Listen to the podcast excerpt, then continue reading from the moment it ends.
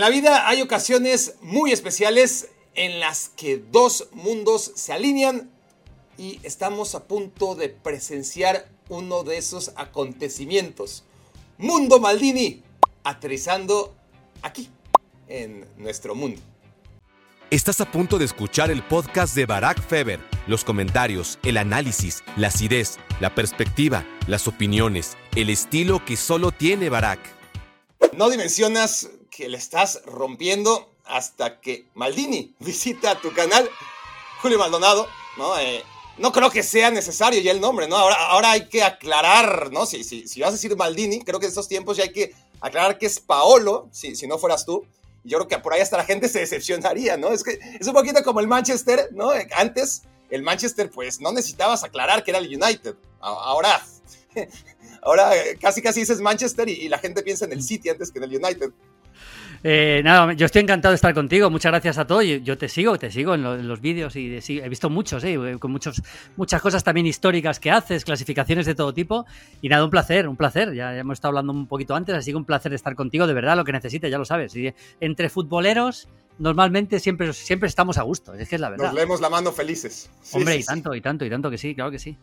Gracias por acudir de nuevo, Maldini, una leyenda de la comunicación y de YouTube.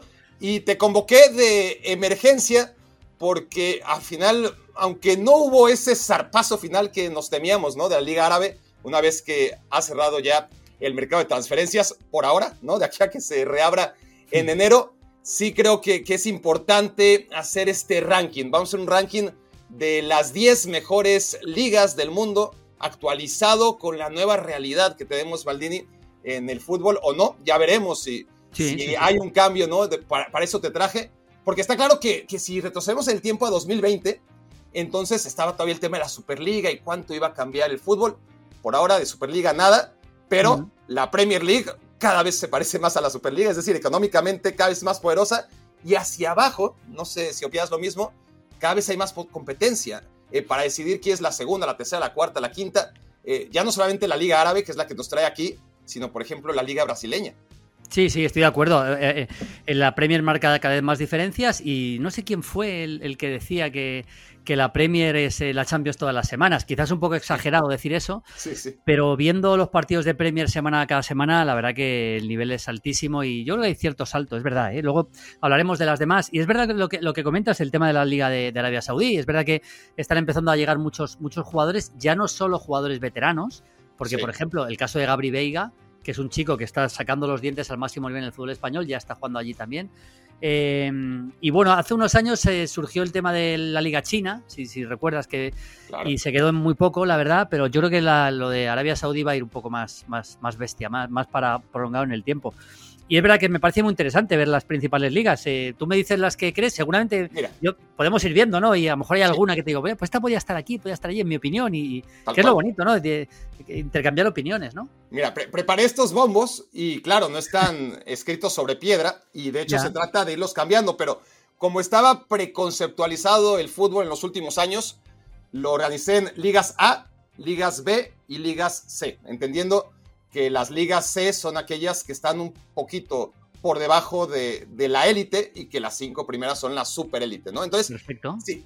¿Qué te parece si empezamos por las ligas C, las que a priori estaban afuera del top 10 y que ya me dirás si, si hay que ascender de una vez a, una de ellas? Mira, aquí vemos en la pantalla, eh, vemos, eh, bueno, está la Liga Argentina, la Liga MX, la MLS, Rusia, que ha caído muchísimo por evidencia, ¿no? A pesar de que el Zenit todavía tiene grandes jugadores, Maldini, eh, está claro que, que, la Liga Rusa, por la realidad geopolítica. no, claro, no. La Liga Rusa al final ha quedado en mucho menos porque se han ido muchos de los jugadores no rusos, prácticamente todos. Quedan muy pocos, alguno queda, pero, pero quedan muy pocos, sí. Sí. Y luego está Turquía y Arabia Saudita. Esto es antes de este verano. Yo te preguntaría de una vez, mira, vamos a ver el bombo 2 primero para, para poderlo comparar. Ahí está, mira, está Portugal, está la Eredivisie de Países Bajos, está Bélgica, está el Brasileirao y está la Championship inglesa, la segunda división. No quiere decir que alguna de estas no la pasemos más adelante al bombo 1 de la Superliga. Sí, claro, claro. O incluso alguna del bombo 3 al bombo 2, ¿no? Claro, exacto. Puede haber ascenso directo eh, saltándose la Liga 2, pero, pero inicio viendo así el, el bombo 3 y el bombo 2 Maldini Argentina, México, MLS, Rusia, Turquía, Arabia Saudita, ¿alguna de ellas ascendería al top 10? Y si sí, ¿a cuál descenderías ya a la tercera división entre Portugal, Países Bajos, Bélgica, Brasil y el Championship? Bueno, te, eh, eh, te, has olvidado de Colombia, que yo creo que es una liga bastante interesante, ¿eh? el campeonato colombiano. Yo creo que, que, te estarán aplaudiendo. Podría, podría estar en el bombo 3 el, colombiano, pero bueno. a ver, yo tengo la sensación. Aquí hay que ver qué tomamos en consideración. Si el nivel futbolístico, también el peso histórico de los equipos, porque por ejemplo en Argentina están Boca y River, y Vélez, Independiente, equipos que han ganado todo a nivel internacional, a nivel mundial, pero que ahora ya no juegan al mismo nivel, evidentemente que entonces ahí estaría muy por encima la Liga Argentina y yo creo que, por ejemplo, en ese sentido la Liga Argentina estaría pues por, por, encima de la segunda inglesa, por supuesto, ¿no? Pero, sí, pero el, nivel futbolístico es otro. Sí, O sea, porque obviamente, y además lo, que tiene Argentina, más allá del nivel, que, también hay que evaluarlo, pero yo creo que en este caso, Maldini, hay que dejarlo un poquito como factor de desempate en caso de duda. Pero lo que tiene Argentina es esa mística, ¿no? El, ver a jugadores como Antoine Griezmann poniéndose la camiseta de Boca Juniors en, la Copa que se juega en Madrid, o Erling Holland en sus vacaciones, ¿no? Eh, sí, claro, es que aquí también tenemos que, tenemos que tener en cuenta el peso, el peso histórico de las camisetas y de los escudos. O sea, en River y pueden estar mejor o peor, porque ahora no están en su mejor momento, pero River y Boca, que Boca es semifinalista de, de Libertadores, pero bueno, River y Boca tienen un peso histórico que no tienen muchos equipos de, incluso de los otros bombos, ¿no? Seguro. Así que por ahí Argentina tendríamos que quizá darle un poquito, un poquito por delante, yo creo, quizá un poquito por delante. Lo que no sé por quién, ¿eh? Yo creo que por la segunda inglesa sí. Yo creo que por la segunda inglesa, a ver, en cuanto a nivel futbolístico, probablemente, si tú me dices, en nivel futbolístico, los tres o cuatro grandes equipos de la segunda inglesa estarían por encima de la gran mayoría de los equipos argentinos. Estoy de acuerdo. Pero la mística que significa ver a River, a Boca Independiente, a Vélez, a Racing, a estudiantes, yo creo que hace que a mí me parece que merece, en mi opinión, el bombo, el bombo 2, la Liga Argentina. Mística que evidentemente no tiene eh, la MLS, que por cierto está creciendo mucho, hay que decirlo, está creciendo mucho, pero que que la MLS está creciendo mucho porque ha llegado al mismo equipo jugadores de un altísimo nivel, o por lo menos de mucho nombre, como Messi, Busquets y Jordi Alba, y luego el resto de equipos eh, bajan un poquito el nivel en cierto sentido. Yo el, el, único cambio que vería sería el... Arabia Saudí hay que esperar un poco todavía, ¿eh? Yo sería Argentina Em, quizá por la segunda inglesa. Ahí sí que vería, vería ese cambio. Ponemos ya inmediatamente entonces en el décimo lugar. En cualquier caso, eh, podemos tachar y, volver, eh, eh, que para eso está la tecnología, pero ponemos por ahora en, la, en el puesto número 10 a la Liga Argentina. El tema con la segunda división inglesa es que si yo creo que uno de los ejercicios interesantes para poder clasificar el nivel real actual, obviamente, de, de las ligas, es cuántas eh, cuántos jugadores aportaron a la Copa del Mundo, ¿no? Entonces, si tú ves los futbolistas que fueron a Qatar 2022 y de dónde venían, pues las cinco grandes ligas eh, son las que más aportaron. Y en sexto lugar fue el Championship, ¿no? Increíblemente, el, Championship está a un nivel, obviamente, económicamente, en el análisis de Deloitte, de los 30 equipos más poderosos del mundo, el Leicester está en el top 20, eh, descendió. El Leeds United está en el top 20, descendió. El Southampton alcanzó el top 30 y descendió. Es decir, tres de los equipos más poderosos, o económicamente hablando, obviamente, el mundo, están en el Championship. No, yo, eh, a ver, el Championship es un poco reflejo de la Premier. O sea, digamos que es la, segunda división de la Premier, pero todo ese potencial económico que hay en la Premier se nota también en la Championship. Hay equipos de Championship que fichan jugadores que serían eh, titulares en la mayoría de los equipos de, las ligas del Bombo 1, no digo en todos. Lo que pasa es que aquí, claro, yo eh, insisto en este concepto. Al final, a la hora de, un aficionado ponerse a ver un partido, también yo creo que hay que valorar también el, también el peso histórico de, los equipos que están jugando. Y en ese sentido, seguramente en cuanto a nivel, la segunda inglesa sea superior a la Liga Argentina. No digo que no, no digo que no. Pero, pero en cuanto a lo que significa lo que estás viendo y los estadios y la, mística de todo lo que rodea al fútbol, yo sí pondría Argentina en, seguramente la última de la, del, del bombo B, pero porque claro, luego el resto de países Ahora lo hablamos, pero eh, Holanda tiene al Feyenoord, al Ajax y al, y al, PSV que han sido los tres campeones de Europa, ¿no? Por ejemplo. Y Portugal también tiene mucho peso en los equipos.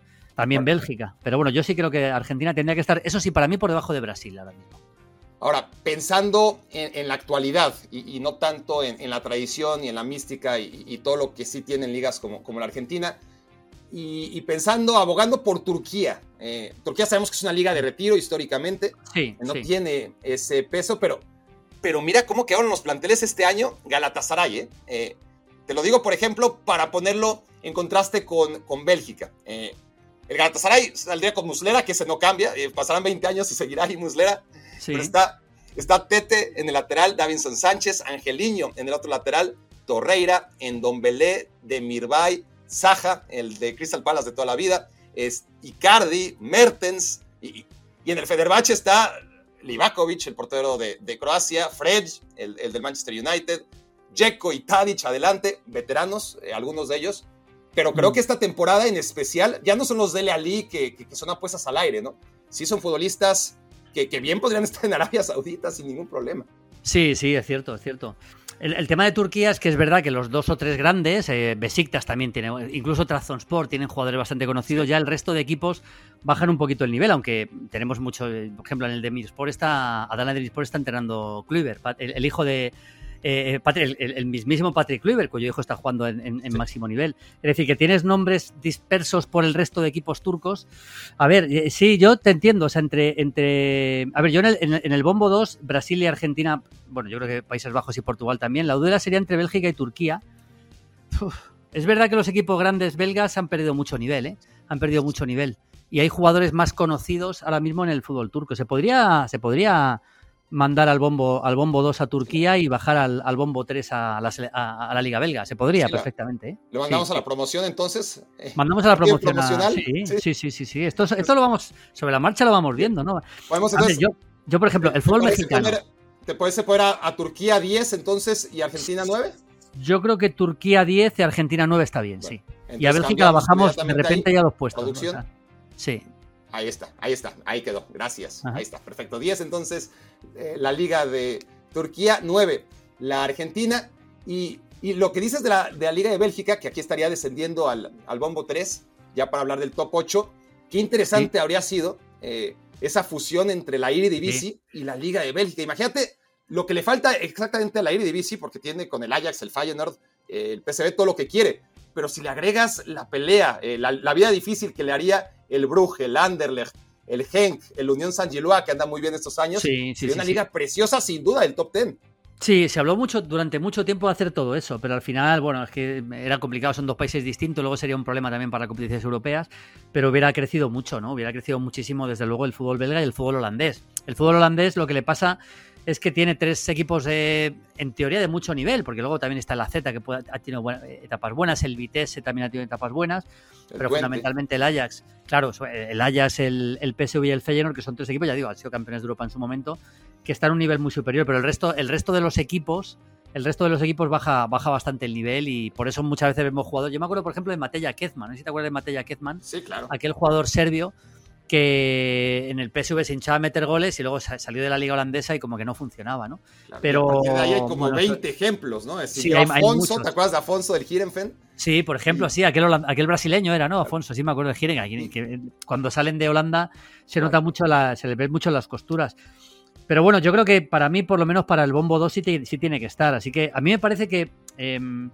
¿Octavo lugar? Yo creo que el campeonato brasileño podría estar por delante del campeonato holandés en general. Es decir, podríamos poner 10 Argentina, 9 Holanda y 8 Brasil. Tengo la sensación, ¿eh? no, sé, no sé qué opinas, pero tengo ¿Te, la sensación. ¿Te parece que, Países Bajos por encima de Brasil?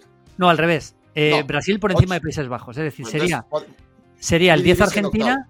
Claro, el 10 Argentina, el 9 sería Países Bajos y el 8 sería Brasil. Yo creo que el campeonato brasileño ha crecido mucho. ¿eh? No, pero, pero, pero te estás olvidando de Turquía.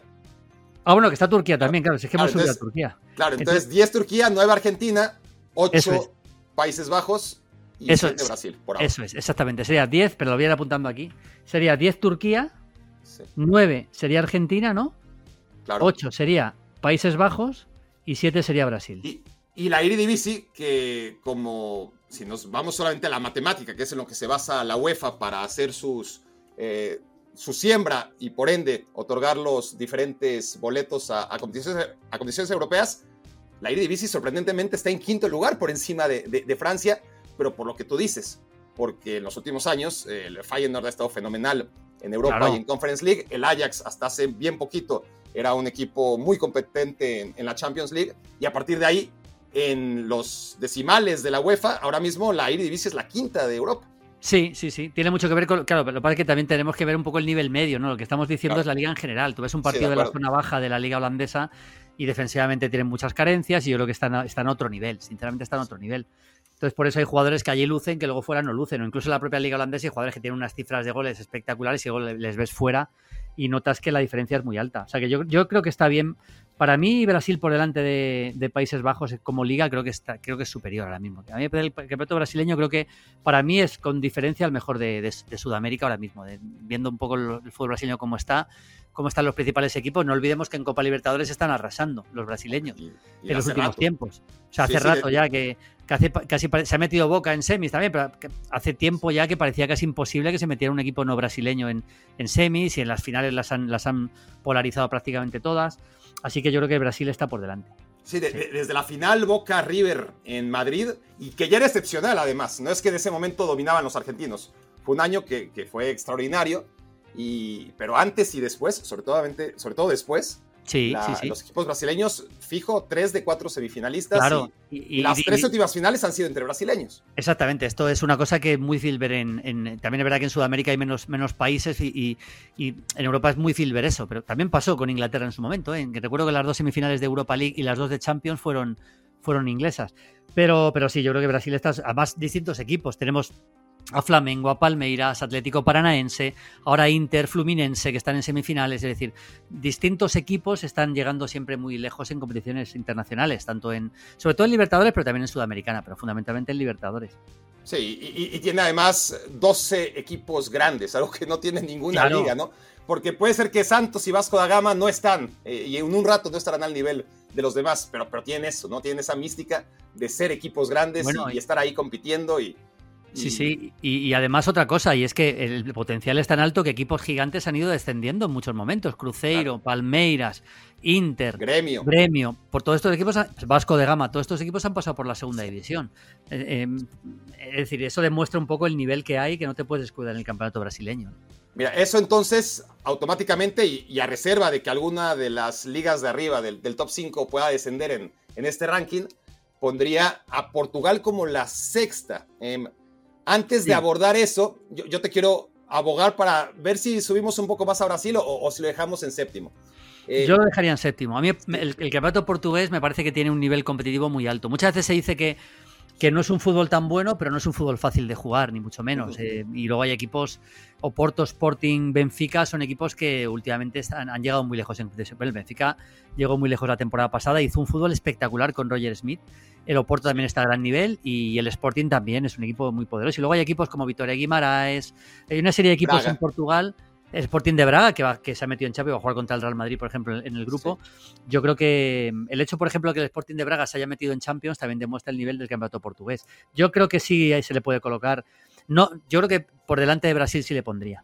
sí, Seguramente tema- Brasil tiene más nombres distintos, más equipos poderosos Exacto. distintos, pero aquí si hacemos una media, yo creo que Portugal estaría por delante. No, el tema con Portugal, como señalas, es Benfica entre los ocho grandes la, de Europa, ¿no? Eh, la temporada pasada. No fue accidental, eh, porque claro, e- eliminó al Barcelona en la fase de grupos Claro, claro, claro. hace un par de años y, y después al Ajax, que, que había arrasado en la fase de grupos, sí, y- sí. y el Benfica. Y te estoy hablando del año antepasado, es decir, dos años seguidos, el sí, sí, Benfica. y, el año pasado ganó- y vendiendo a su mejor jugador cada año. Y, por sí. 100 millones cada año, además. Y se van, y aparte que el Benfica es un equipo que tiene una masa social tremenda, igual que el Oporto. Y el año pasado, la temporada pasada, el Benfica ganó su grupo de Champions por delante del Paris Saint Germain y de la Juventus. Correcto. Dos, dos equipos. Entonces yo creo que yo creo que Portugal, para mí, sexto. O sea, tendríamos 10 Turquía, 9 Argentina, 8 Países Bajos, 7 Brasil, 6 Portugal. Sí, Ahí y además, estamos, porque además no solamente es el Benfica, sino que el Porto, si, si estamos hablando que en 2023 y en 2022 el Benfica se metió a cuartos de final, en 2021 y en 2020 lo hizo el Porto, es decir, me- no, 2019 y 2021. Son cuatro de las últimas cinco ¿no? Eh, Champions sí. Que han tenido un representante portugués en cuartos de final. Eso es... Mm. eh, no- Eso demuestra- ni- si no es España o. Inglaterra, no lo hace nadie. Exactamente, eso demuestra el nivel de la liga. Por encima incluso de los resultados de Italia. Es verdad que la temporada de Italia metió a dos en, en semis, eh, Milan y el Inter, pero en Champions, luego metió más en, otros, en otras competiciones. Pero si analizamos los últimos años, por encima de Italia, incluso Portugal, sí. Así que yo La- creo que la- está claro. El- eh, para mí el sexto es Portugal, sí. La pregunta entonces, una vez que, que dejas a, a Brasil en séptimo y a, y a Portugal en sexto, es viendo ahora el bombo 1, que este ha sido lo, que hemos tenido claro todos desde hace tiempo, ¿no? Eh, Inglaterra, España, Italia, Bundesliga y, Francia. Sobre mm. Francia, a ver, hay mucha gente, está como de moda, ¿no? Eh, ya hay casi, casi, casi es cuestión de postureo atacar a la liga francesa, llamar la liga de granjeros. Em, tú, antes de, saber tu opinión y darte la mía, ¿la pondrías por debajo de Portugal? No, la pondría por delante de Portugal. La pondría, por, la pondría la quinta. La pondría la quinta. Yo creo que es, es muy injusto con eso. Es verdad que, eh, y eso es cierto, que en competiciones europeas están yendo bastante mal últimamente los equipos franceses en los últimos años. De hecho, esta temporada el Olympique de Marsella quedó fuera en la previa de Champions, en la segunda previa de Champions, ni siquiera en la última contra el Panathinaikos, en un partido increíble. Es verdad que hay equipos que han funcionado muy mal. Es verdad que el Paris Saint Germain con todas las estrellas se ha ido estrellando en los últimos tiempos. Tampoco ha tenido suerte en los sorteos, porque el año pasado fue con el Bayern de Múnich. Es decir, que también, es decir, que también ha tenido, ha tenido, han tenido bastante mala suerte. Pero a ver, yo, yo creo que el nivel medio de equipos como el Marsella, el propio Lens, ahora que lo vamos a ver, el propio Lille en su momento, el, el Paris Saint Germain, por supuesto, creo que, creo que en nivel medio Francia tiene más que Portugal y no hay más que ver la cantidad de jugadores franceses o no franceses que salen a otros equipos eh, y están en grandes, en grandes, eh, en grandes ligas y en grandes selecciones. Yo Francia tengo, yo lo tengo muy claro, ¿eh? que para mí Francia es la quinta. Sí, el, tema con Portugal, que, por eso yo abogaba por poner a Brasil un poquito más arriba y, a Portugal un poco más abajo, es eso de, lo que hablabas ya sobre la Eredivisie y, y creo que todavía más radical, porque a nivel estructural, más allá de Porto, Benfica, Sporting y un poquito término medio el Vitoria Guimaraes y, y el Braga, lo demás es un pantano, ¿no? Es decir, yo no sé, eh, Maldini, si me puedas contestar o más o menos calcular si agarramos a todos los equipos de, la liga portuguesa, que no son estos cinco, si fueran de nivel de tercera o de cuarta división en España. Eh, por lo menos de, segunda de la zona baja, sí. No sé si de tercera o cuarta, pero de segunda de la zona baja, sí. Y eso no pasa en Francia. ¿eh? O sea, yo estoy convencido que los equipos franceses de la zona medio-baja tienen más nivel que los equipos portugueses de la zona medio-baja. Por eso yo creo que Francia Francia tiene que estar por delante. Y es verdad que los equipos portugueses de, la zona de abajo son, son verdaderamente flojos. ¿eh?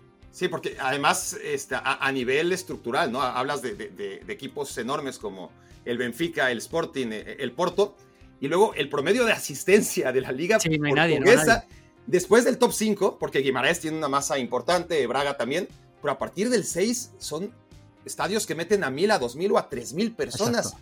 Eh, es, increíble, ¿no? Y, eso, Francia eso es algo que también tenemos que mirar en, el, en, este ranking que estamos haciendo. tú ves el campeonato francés y los estadios prácticamente todos están llenos o hay, o hay, o hay excelentes entradas, ¿no? Con lo cual, yo lo tengo muy claro. Y luego, además, también influye que el Paris Saint-Germain es uno de los equipos referencia de Europa de los últimos años, por lo que sea, porque ficha mucho, ficha mucho nombre, lo que quieras, pero es un equipo referencia. Entonces, al final, los partidos del Paris Saint-Germain son partidos que se ven, que, son referencia cada fin de semana en Europa, ¿no? Por lo cual yo, vamos, que lo tengo muy claro, muy claro. Mucha gente, la quinta, sí. sí. Mucha gente cree que porque Messi o porque Neymar ya no están, eh, la liga francesa pierde ese estatus de top 5. Yo creo que ya lo tenía antes de que llegaran Messi y Neymar. Y además, yo creo que se mide haciendo este análisis. Vean los grandes futbolistas de Europa. Olvidémonos de los franceses, que es obvio, pero que son un montón. Es decir, si, hablamos de los 100 futbolistas más determinantes de Europa, a lo mejor te salen 15 franceses. Todos, evidentemente, salieron de la, de la Liga.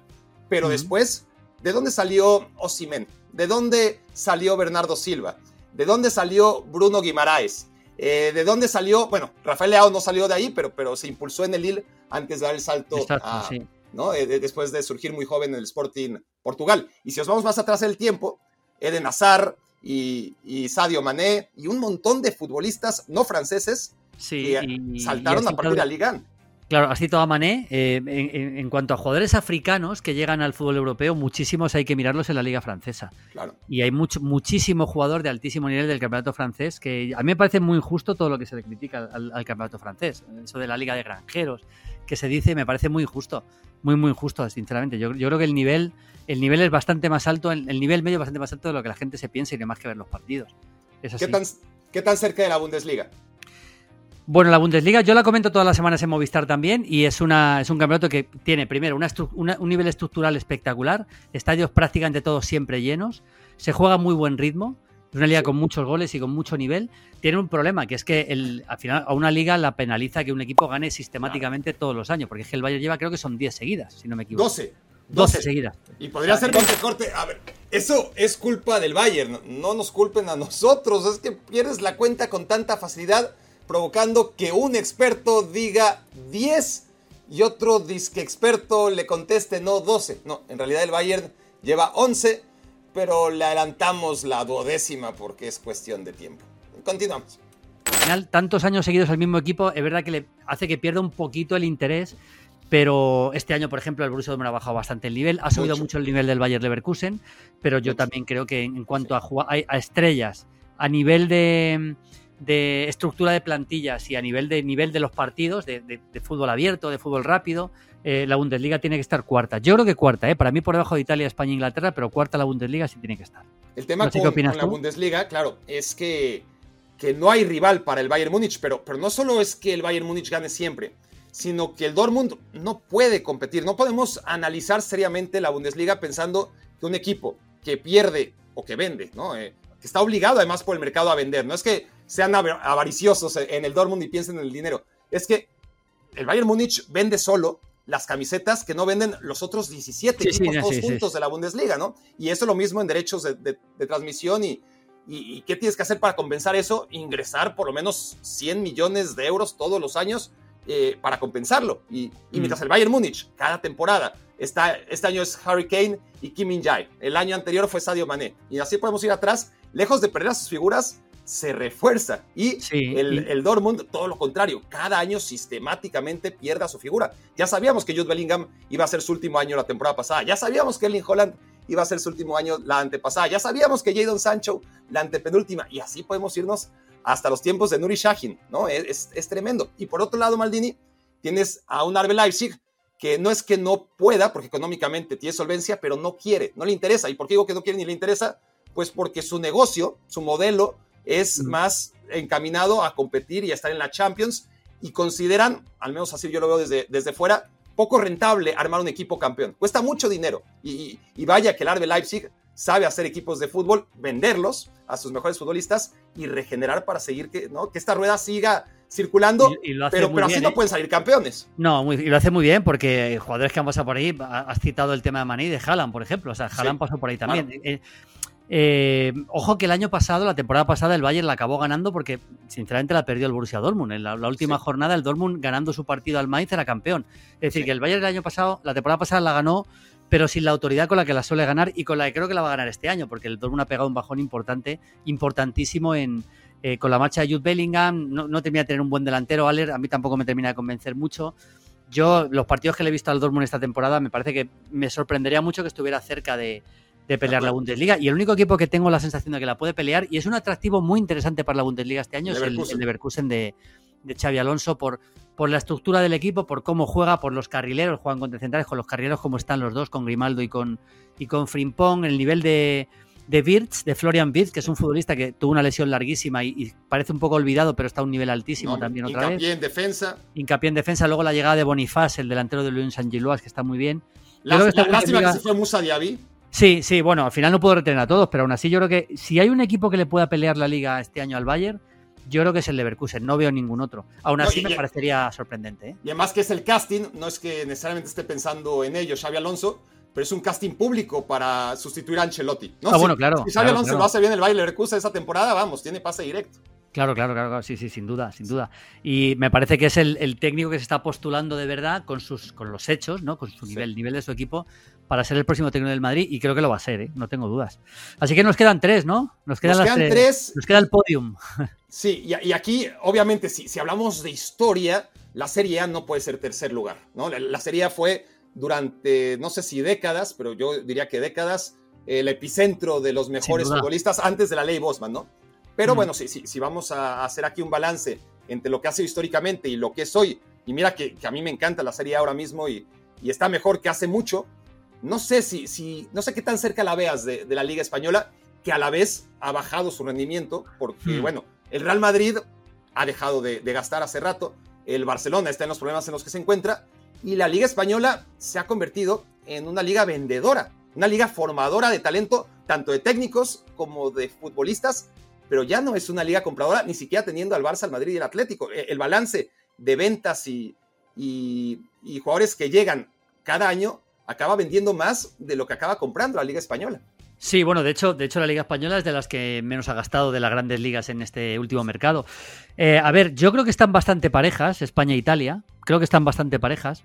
Yo creo que por, por, em, por espectáculo eh, creo que Italia puede estar por delante.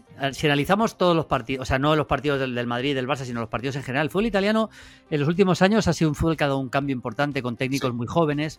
Uno de, uno de ellos es de Cervi, que ahora está en el Brighton, que me parece uno de los técnicos del futuro, sin duda. Y si, pero hay, muchos más. ¿eh? Y si analizamos esto, vemos que. italiano. Sí, claro, por ejemplo, el de la, el de la Fiorentina. Si analizamos la, Em, el, el, número de goles, que eso es cuantificable, en Italia se meten más goles que en la Liga Española en los últimos años. Es una liga más, más abierta, con más goles, con más espectáculo. Pero dicho esto, los equipos grandes italianos, a pesar de que este año, el año pasado el Inter y el Milan llegaron a las semifinales y el Inter a la final, yo creo que em, en los últimos años, eh, hablamos de varios años, le pondría un escalón por debajo de, de lo que ha hecho el Madrid, fundamentalmente, por supuesto. También el Barça, en cierto modo, aunque el Barça está peor. Así que yo colocaría ligeramente por debajo a Italia de España. Y de verdad que no lo hago por ser español, ¿eh? lo hago porque lo creo. Llevo muchos partidos de las dos ligas.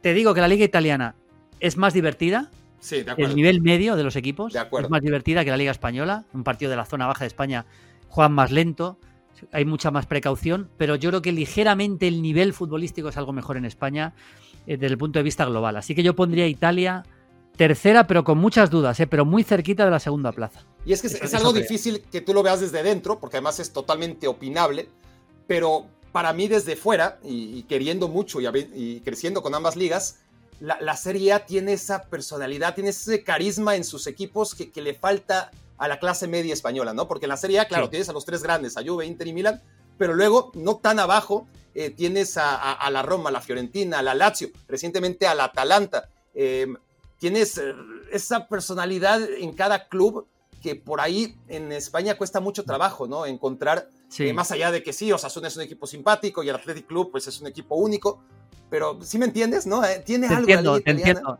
Y, me gusta, me gusta escuchar tu opinión de una persona que, que, digamos, es ajena, que tú no eres ni español ni italiano y que vives en América. tampoco olvides que en España está el Sevilla, que es un equipo muy querido y que ha ganado Europa League eh, en los últimos años. El Real Betis es un equipo muy seguido, eh, es un equipo muy, muy querido en, España, yo creo que también fuera de España. Luego hay equipos emergentes como el Villarreal, muy bien estructurados, que están haciendo cosas importantes. No hace mucho en una Europa League, el Villarreal, eliminando al Bayern Múnich, por ejemplo, en, en Champions también al año siguiente, y al Manchester United. Es decir, mm, yo creo que el, digamos, ese nivel intermedio, los nombres históricamente son más potentes en Italia, porque es así.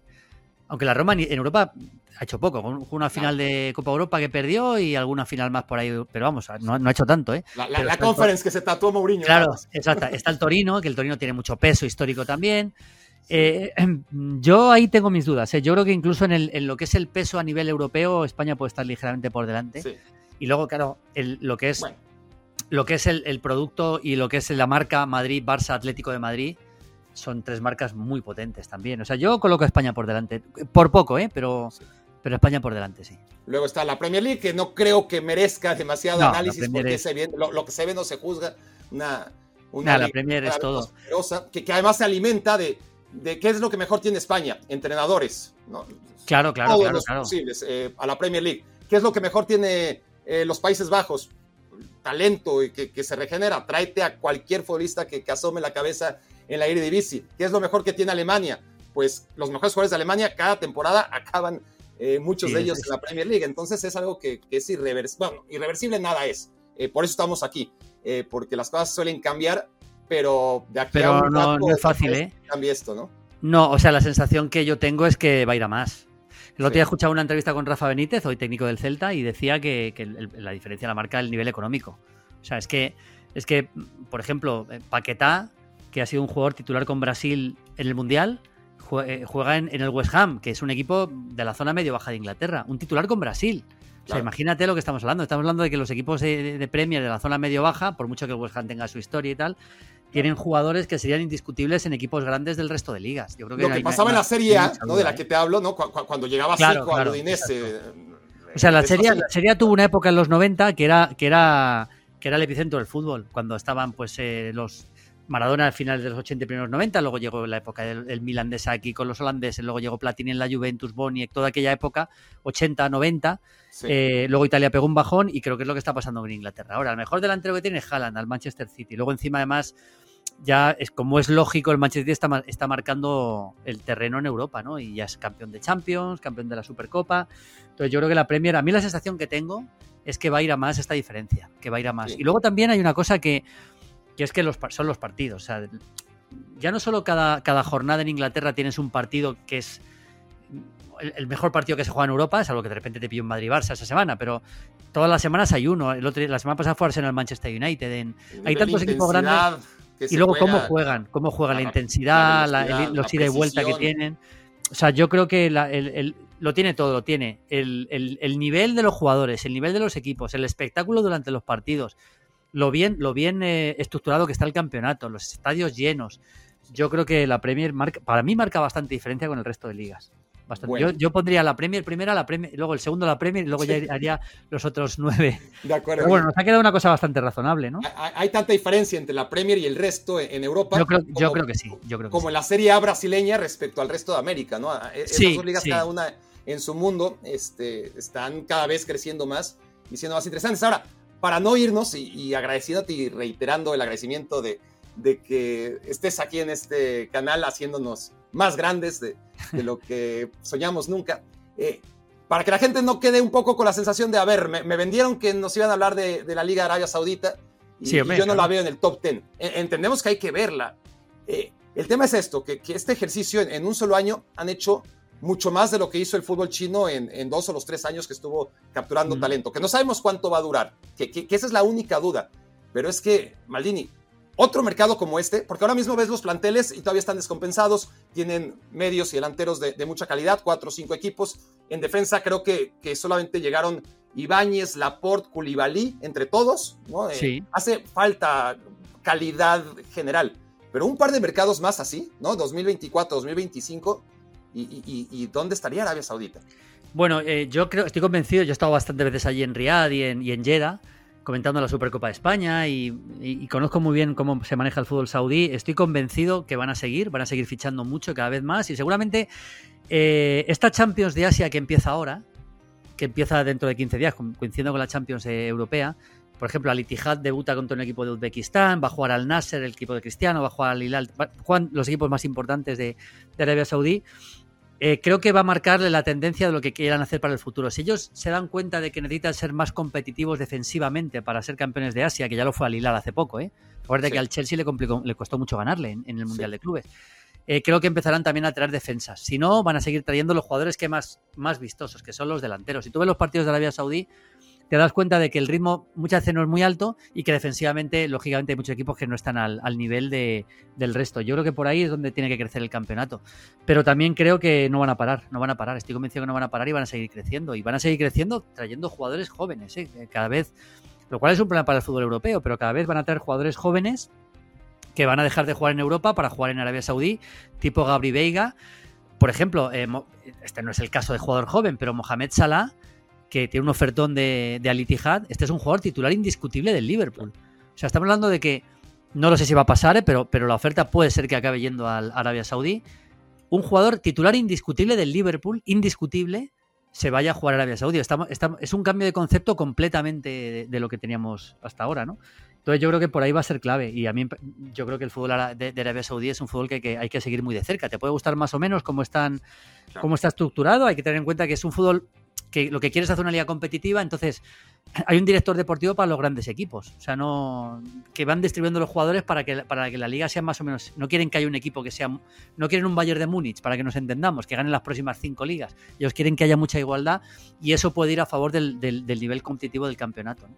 Sí, hay tres pilares para, para que Arabia Saudita acabe siendo una liga competitiva, no solamente a nivel liga exótica, sino que realmente podamos replantearnos su ingreso al top 10 o al top 5 o al top 2, no sé dónde va a parar, ¿no? Eh, en, esta lista. Pero uno es los futbolistas, que es lo más importante, obviamente, eh, y además que lleguen en diferentes posiciones. Están ahora mismo el promedio de edad ya no son futbolistas de treinta y tantos, están llegando futbolistas de 28 años. Milinkovic, Savic, Mitrovic, futbolistas eh, que, están en el mejor momento de su carrera, están llegando a Arabia Saudita.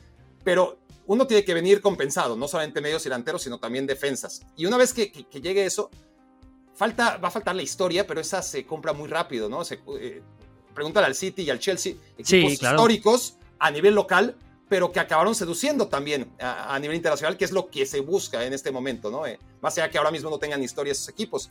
Y la tercera es el roce, ¿no? Eh, en la medida en la que Asia empieza a ser Eurasia otra vez, futbolísticamente hablando, ese va a ser el golpe definitivo. Sí, y luego hay una cosa, va a ser muy importante el Mundial de Clubes, que va a jugar al Itihad, por ejemplo, el equipo de Benzema, de Kanté, si son capaces de hacer un buen papel, ellos se pueden empezar a dar cuenta de que van a poder competir con los grandes equipos europeos, aunque solo sea en ese Mundial de Clubes, porque lo del acceso a la Champions, eso no, eso no va a pasar. Y luego hay otra cosa que no se habla mucho, pero que es que eh, en Arabia Saudí hay una tremenda pasión por el fútbol, ¿eh? o sea, eh, no lo comparemos con Qatar, por ejemplo. El fútbol catarí... Eh, en Al-Sad estuvo Xavi, estuvo Raúl, hay jugadores todavía por ahí importantes, pero no va nadie a los estadios, no, va nadie, o sea, pero mil, dos mil personas. Antes de este boom de Arabia Saudí, eh, los grandes clásicos de Arabia Saudí se jugaban con campos llenos de 80, 90 mil personas, es decir, el Al-Ittihad, todos los partidos entre Al-Ittihad, Al-Hilal eh, y Al-Nasser, que son los tres grandes realmente, eh, esos partidos se jugaban con estadios llenos. Tú ves los partidos de hace 7, 8 años y estaban estadios de 80.000 personas llenos. Con lo cual, la pasión ya la tienen. Yo estuve en el Argentina-Arabia Saudí en, Doha, en el, Mundial, en Qatar. Y es una locura, miles y miles y miles y miles de saudíes. O sea, la pasión por el fútbol está. Está la pasión, está el dinero, Falta, lógicamente, el peso histórico, que eso no lo van a poder tener, pero sí que pueden tener un peso competitivo muy importante por los jugadores que están llevando. Pensando en 2025, eh, que está aquí a la vuelta de la esquina, o, pongamos a 2026, ¿no? Que, es un ciclo mundialista. Tú dices que Arabia Saudita tienes la sensación que va a seguir así. Sí. Nos reunimos de nuevo, estás invitado. ¿En dónde calculas que pondríamos Arabia Saudita en este top 10? Eh, ¿La Liga Saudita? Sí. Si siguen a este nivel y fichando jugadores cada vez más jóvenes, seguramente, hombre, desde luego, seguramente entre los 10 primeros fijo y yo creo que pueden, pueden estar por delante de, de Argentina, de Brasil, ¿De Francia? De Portugal, por lo menos de Portugal seguro. De Francia ya tengo más dudas, pero por lo menos eh, cerca, de la, cerca de la quinta plaza sí. Pero claro, tienen que seguir fichando y tienen que ser más competitivos y tienen que ganar títulos a nivel de clubes, títulos continentales y luego... Pero yo creo que lo están haciendo así. Lo están, yo creo que lo están haciendo muy bien. ¿eh? La verdad, yo creo que es malo para el fútbol europeo, pero lo están haciendo muy bien. Vale, una pregunta última. ¿Ya, te llegó tu placa dorada del, no, me queda. No, porque todavía no ha llegado al millón. En la placa dorada es con el millón, ¿no? Me quedan, eh, me quedan 6.000 suscriptores, fíjate, 6.000 entre un millón. 6.000 suscriptores, eso los consigues. nada, ya, pero bueno. bueno, tú me vas a dar un poco más. Este, te lo mandamos de este video directo. Ojalá, ojalá. Nada, 6.000, bueno, ahora ya serán menos porque sube bastante al día, pero a ver, yo creo que este mes de septiembre lo haré. Estamos a, principios de septiembre, creo que este mes lo haré. Así que nada, tengo pensado varias, varias cosas que quiero hacer y una de ellas te, te puedo volver a ti, una entrevista contigo. ¿no? hay muchas cosas que tenemos que hacer para el millón, para, para festejar el millón. Oye, muy festejable. Son, entiendo yo, nueve años de trabajo. No es no es que se paró Maldini a hacer un canal de YouTube y como todo el mundo lo ubicaba de Canal Plus, entonces todo el mundo se suscribió. Yo entiendo que no, luego hay que trabajar trabajo, dedicación y, calidad. Para llegar a un millón de suscriptores es, difícil. Claro, esto, hombre, yo, parto con la ventaja de que, eh, por lo menos en España, llevo tantos años en la tele que soy muy conocido, ¿vale? Todo eso es verdad, pero luego la gente, la gente no, no, la gente... si no haces un trabajo diario y persistente y, más o menos bien hecho y sobre todo de dedicación, yo llevo como yo, yo abrí un el canal hace muchos años, pero luego lo dejé, no lo utilizaba para nada y luego ya le di el empuje, o sea, me puse de verdad en serio hace tres años y medio. O sea, se puede decir que estoy entre tres años y medio, cuatro años, tres y medio, entre tres y medio y cuatro, prácticamente a uno o dos vídeos diarios y estamos creciendo. Ahí es donde hemos dado el empujón y cuesta mucho, ¿eh? La gente se piensa que no cuesta, pero cuesta muchísimo llegar a un millón de suscriptores. Tú también lo harás, ¿eh? Aquí estamos en el cuarto de millón y, vaya, te digo que, poco, estamos a, a, cuarta parte del camino pero para 2026, cuando nos reunamos otra vez, espero que nos reunamos muchas veces de aquí a 2026, pero, pero ya está pactado para 2026. Ojalá tú estés celebrando los 3 millones o los 5 millones y yo Y tú el millón. Seguro que sí, ya lo verás, seguro. Porque además te, eh, veo mucho el canal y además tienes una cosa que me gusta mucho, que eres muy, muy original con los vídeos. Eres muy original con los vídeos, con los temas y la verdad que me gusta mucho, ¿verdad? No te lo digo por cumplir, es que es la verdad. Le, voy a poner stop ahora que acabe la, llamada y, como pavo real me, voy a sentir el resto del día. Muchísimas gracias por tu presencia. Felicidades de antemano por tu millón de suscriptores en el canal de YouTube de Maldini. Ya sabe la gente dónde encontrarte, pero por favor reitéraselo. Está el link aquí abajo, de todas formas, ¿eh? para que se suscriban. Muchísimas gracias, era un placer. Ya sabes dónde estoy, así que lo que necesiten. Ya saben dónde está. El link abajo en la descripción para que se suscriban si es que no lo han hecho al canal de Maldini y lleguen, sean el suscriptor número un millón en el canal de Mundo Maldini. Gracias, Maldini. Gracias a Adiós. Y nos vemos en la próxima entrega. Escuchaste el podcast de Barack Feber. Toda la información de los deportes con un toque de Barack.